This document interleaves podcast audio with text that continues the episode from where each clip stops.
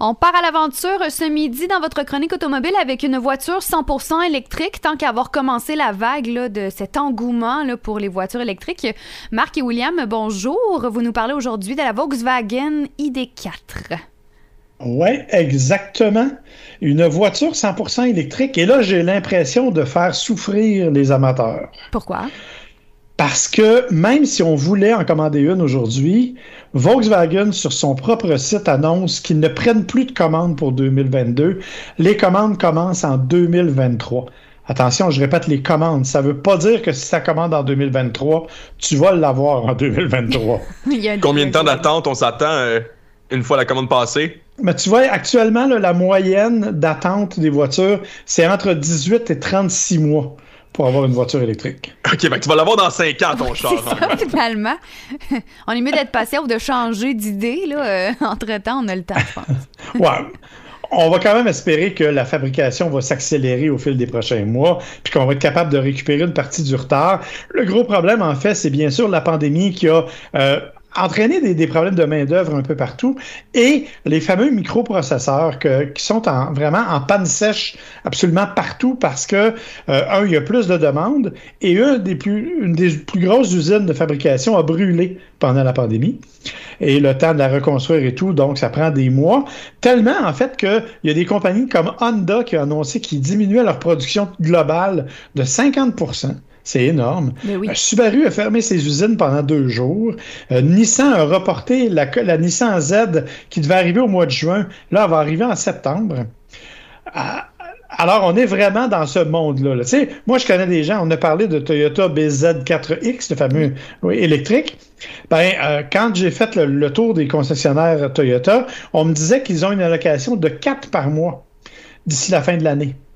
Ça veut dire que globalement, ils vont en recevoir 24 mais ils en ont plus d'une centaine de vendus. Aïe, aïe.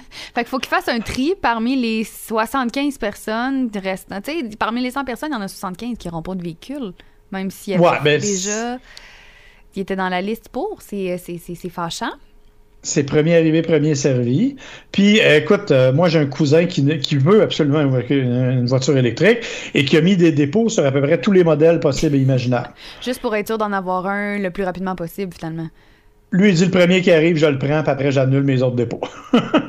ben, s'il peut avoir son argent, tant mieux pour lui. On va lui souhaiter. C'est quand même beaucoup d'argent quand on fait un dépôt pour un véhicule comme ça. Là. Euh. Ouais. À 500 l'achat, si t'en fais 5-6, ça finit par être un 3000 qui dort là pendant un an. Bref, faut avoir les moyens de le faire. Tout ça pour dire qu'on va revenir à notre idée 4. Euh, c'est la voiture de Volkswagen qu'on nous avait promis depuis longtemps. Mais toi, Audrey, qui est une amatrice de conduite sportive, oui c'est pas ton genre de véhicule. Je, m'en attendais. ça sonnait pas euh, performance du tout là, dans, ce que j'ai ben, lu. en fait, ce qu'il faut savoir, c'est que tous les véhicules électriques, à peu près, à quelques exceptions près, là, on ne parlera pas de la Audi e-tron qui est vraiment à part, mais euh, les, voitures électriques, disons, de, mainstream, les plus populaires, euh, ça, se conduit toujours pareil parce que ça a sensiblement la même architecture. Donc, un moteur qui fait entre 2 et 300 chevaux, des batteries qui sont placées dans le plancher, donc ça abaisse le centre de gravité, mais ça alourdit le véhicule. On parle d'un véhicule qui fait presque 5000 livres quand même. Euh, donc, inévitablement, la conduite est pas mal toujours aseptisée. Alors, si vous cherchez une conduite, par exemple, de Volkswagen Golf R, vous n'aurez pas ça là. Non, je ça fait du sens aussi. c'est ça. Par contre, vous avez une voiture qui propose, moi j'ai la version euh, à rouage intégral, donc il y a deux moteurs, une batterie qui permet 394 km d'autonomie, un peu moins que si vous prenez juste la version à deux roues motrices, mais bon, c'est pas significatif. J'avoue que j'ai jamais atteint plus que 350. Là. OK, c'est, on est encore dans le, dans, disons, l'évaluation optimiste, mais quand même, euh, quand ça dit que tu fais 10 km, tu vas faire tes 10 km. Donc ça, c'est assez fiable. Et ça a permis une recharge quand même de 20 à 80% en 40 minutes sur une borne de recharge rapide. Au moins, il y a ça, parce que si tu fais de la longue distance, tu n'as pas nécessairement beaucoup de temps à perdre pour recharger le véhicule. Effectivement. Sauf que le gros bémol, en fait, bon, ça se conduit bien, il y a de l'espace. C'est une espèce de mini VUS station wagon, mettons. Là. Fait qu'il y a de la ah, place en arrière, il y a de l'espace de chargement et tout. Le gros bémol, c'est l'ergonomie. Euh, Je ne sais pas pourquoi les manufacturiers se sentent obligés de nous créer des soucoupes volantes quand ils font des voitures. Euh, alors, dans ce cas-ci, par exemple, le levier de transmission, c'est pas un levier, c'est même pas des boutons. C'est une molette qui est située en haut de la console centrale, derrière le volant. OK. Fait, il n'y a pas de bouton start-stop. Okay, tu rentres dans la voiture, tu mets le pied sur le frein, le moteur s'allume tout seul parce qu'il a reconnu que tu avais la clé. Et là, il faut que tu te tires le bras et que tu tournes vers l'avant pour mettre drive ou vers l'arrière pour reculer. C'est vraiment pas pratique déjà... pour les petites personnes. Moi, mon bras se rend jamais l'autre bord de mon, de mon volant. ben, c'est ça. C'est pas évident. Et après ça, euh, si tu veux, je te mets au défi en moins de deux minutes de changer de poste de radio. Je veux dire, euh, c'est complètement débile. Et L'autre affaire où j'ai eu l'air d'un profond imbécile, c'est quand j'ai voulu partir le dégivreur. Parce que les boutons, tu sais, d'habitude, c'est dans le mode climat. Mhm. Là, non, non, non. C'est à gauche du volant, en bas. OK. on entend l'incompréhension ici, là. C'est, ça fait pas de sens. C'est pas logique que ce soit là. Puis pourtant, quand on regarde l'intérieur, je le trouve pas révolutionnaire en termes de look. Là. Je veux dire, j'avoue que je l'ai pas essayé moi-même, mais quand on regarde les photos, ça a l'air d'un intérieur relativement standard. T'sais, on n'est pas comme les voitures euh, qu'on qu'on annonce là avec les, les écrans qui font 360 euh, quasiment autour de toi. J'exagère, mais on n'est pas là-dedans du tout. Même l'extérieur, me semble que c'est très standard. Là, on n'est pas dans l'espèce de futurisme que qu'on voit avec les véhicules qui sont annoncés, ne serait-ce que, je sais pas, la Mac E chez Ford ou euh, n'importe quelle autre voiture même les Tesla à l'intérieur, tout ça. Tu as parfaitement raison. En fait, c'est même relativement sobre. On a un grand écran, bien sûr, d'affichage et tout ce qui va avec. Mais dans l'ensemble, honnêtement, j'ai toujours pas compris. Alors, est-ce que c'est une bonne voiture? Oui. Euh, est-ce que ça se comporte bien? Est-ce que l'autonomie est agréable? Tout à fait. La recharge va bien. Euh, l'insonorisation est correcte. Hein? C'est un moteur, c'est un véhicule électrique. Donc, comme tu n'as pas de bruit de moteur, inévitablement, tu entends plus les bruits de roulement. Mais dans l'ensemble, c'est pas dérangeant. Sauf que je me suis battu avec les boutons et j'ai fait le test lundi matin quand on l'a rapporté. J'ai demandé à mon beau-frère de la ramener. Ça lui a pris 15 minutes être capable de se positionner comme il faut, de partir le dégivreur et de trouver la transmission avant de réussir à sortir de la cour. Bon, il était moins souriant un peu après, mais tout ça pour dire que, alors, si ce n'était de ça, c'est un véhicule qui est super agréable, bon espace de chargement. On peut même remarquer 2700 livres avec, ce qui est assez rare avec un véhicule électrique. Donc, de ce point de vue-là, -là, c'est un véhicule qui est très agréable, mais malheureusement, prenez votre mal en patience si vous voulez en avoir un. Prochaine commande, janvier 2023. Et on parle de quelle gamme de prix, à peu près? La version de base, donc à deux roues motrices, est en bas de 45 000 L'autre est à peu près 50 000 ben, plus les frais de transport préparation, bien sûr. Là. Mais euh, il, faut que il fallait que ce soit en bas de 45 000 pour être admissible aux aides financières gouvernementales. Donc, on a tout à fait respecté ça.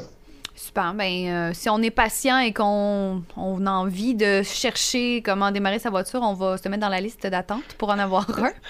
Exactement. et là, vous vouliez nous parler également de la couleur des véhicules et de l'appréciation oui, c'est ça, en fait, la valeur des véhicules par rapport à leur couleur. Parce que, en fait, ce que s'est rendu compte. Euh, iccars.com, voilà, une source encore une fois très scientifique. Euh, en fait, il y aurait une certaine corrélation entre la couleur et la valeur, en fait, la rétention de la valeur d'une voiture usagée. Euh, ici, c'est après trois ans. Donc, juste comme ça, là, toi, tu penses que c'est quelle couleur qui garde le mieux sa valeur? Si t'avais à dire. noir. Eh bien, c'est ce que tout le monde aurait dit, hein? on se dirait une couleur euh, fréquente, noir, gris. Mais non, le top 3, c'est jaune, beige et orange. Euh, des couleurs que d'emblée, je ne voudrais pas avoir comme... Ben, ah. en fait, tu pourrais peut-être être étonné parce que, bon, OK, le beige, la raison pour laquelle c'est là, c'est parce que c'est vaste le spectre du beige, là. Il y a des gris un peu plus euh, bruns. Donc, c'est pour ça que c'est là. Mais le orange et le jaune, en fait, c'est que c'est surtout des voitures sportives, des voitures rares, peut-être, de collection, peut-être. Donc, c'est des voitures qui sont, euh, justement, relativement rares. Ça prend très peu de la proportion du marché, mais la demande reste là parce que ça a un certain style, ça se démarque un petit peu. Donc, leur, euh, leur hypothèse, c'est justement que à cause de cette rareté-là, en fait, c'est ça qui leur permet de garder leur valeur. Parce que quand on regarde, là, tous ceux qu'on s'attendrait, ils sont dans le milieu. Donc, de 5 à 10, là, il y en a 13 au total. On retrouve le gris, le rouge, le bleu, le argent, le blanc et le noir. Donc, même le noir est le numéro 10 sur leur liste. ils, se conservent même 1% moins bien que la moyenne. Wow. Le blanc, et finalement, le blanc est dans quel, euh, quel, euh, La mienne est blanche, c'est juste par curiosité. C'est la moyenne presque pile, en fait. Donc, il est supposé perdre environ 38% de sa ah. valeur au courant des trois prochaines années. Euh, la moyenne, c'est 37,6, là. Donc, on reste avec l'argent, le blanc, dans des valeurs assez sûres.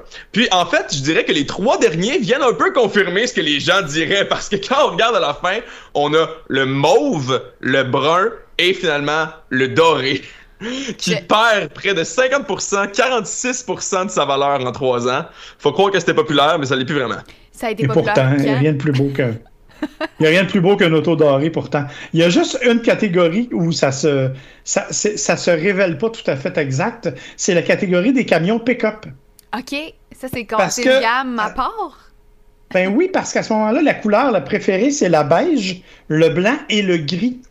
Et ça, ça s'explique en fait parce que généralement, ton camion pick-up sert pour le travail et un camion beige et un camion gris a l'air moins sale qu'un camion noir, par exemple. C'est sûr. Donc, il y a un intérêt qui est plus important pour ce genre de couleur-là. Mais tout le reste, William l'a dit, puis honnêtement, euh, jaune, jamais j'aurais cru. Là. Ben, Pourtant, c'est parmi les, les, couleurs les plus sécuritaires. Hein? On parlait de ça aussi. C'est vrai, on en a déjà parlé. Mais jaune, moi, à part une Corvette jaune, je vois pas d'autres couleurs. Je vois pas d'autres véhicules avec cette couleur-là. Euh, ça me surprend. Ben, il y en a. Il y en a, prends la Mustang Mach-E, la Mustang tout court, qui sont arrivés avec les versions performance. Jaune, un peu autobus scolaire, un peu plus tirant vers l'oranger, mais quand même, il y en a quand même pas mal. Là. Ben, ça me surprend. je, vais, je vais en reparler probablement dans ma journée avec des amis parce que ça fait pas de sens pour moi. C'est pas des couleurs. Euh, moi, je vois un peu Bumblebee, là, tu sais, Chevrolet Camaro, là. Aussi, c'est vrai. c'est vrai. c'est peut-être pour ça aussi les gens tripent sur les Transformers. C'est pour ça qu'ils ont mis cette couleur-là en top de mhm. Parce qu'il n'y avait pas le duo bleu et rouge comme Optimus Prime, parce que sinon, ça l'aurait remporté sur tout le monde. ce qu'il était en train de dire. Non. Ah, non, non, non, J'aime mieux Bumblebee, finalement. Merci beaucoup d'avoir été avec moi euh, ce midi. Je me sens moins seule dans, ma, dans mon club sandwich aujourd'hui. On vous retrouvera avec grand plaisir la semaine prochaine. Je vous souhaite de passer un bel après-midi. Si on a des questions, on peut vous écrire sur votre page Facebook. On peut aller écouter vos podcasts également. Ouais, sur marcbouchard.ca ou sur toutes les plateformes là, de, de, de podcasts, bien entendu. Et sur nos pages Facebook, si vous avez des questions, n'hésitez pas. On répond le plus rapidement possible. Merci beaucoup. Puis euh, bonne semaine. On se revoit dans sept jours. Avec plaisir. Bye bye. Bye bye. Bye bye. Bonne semaine.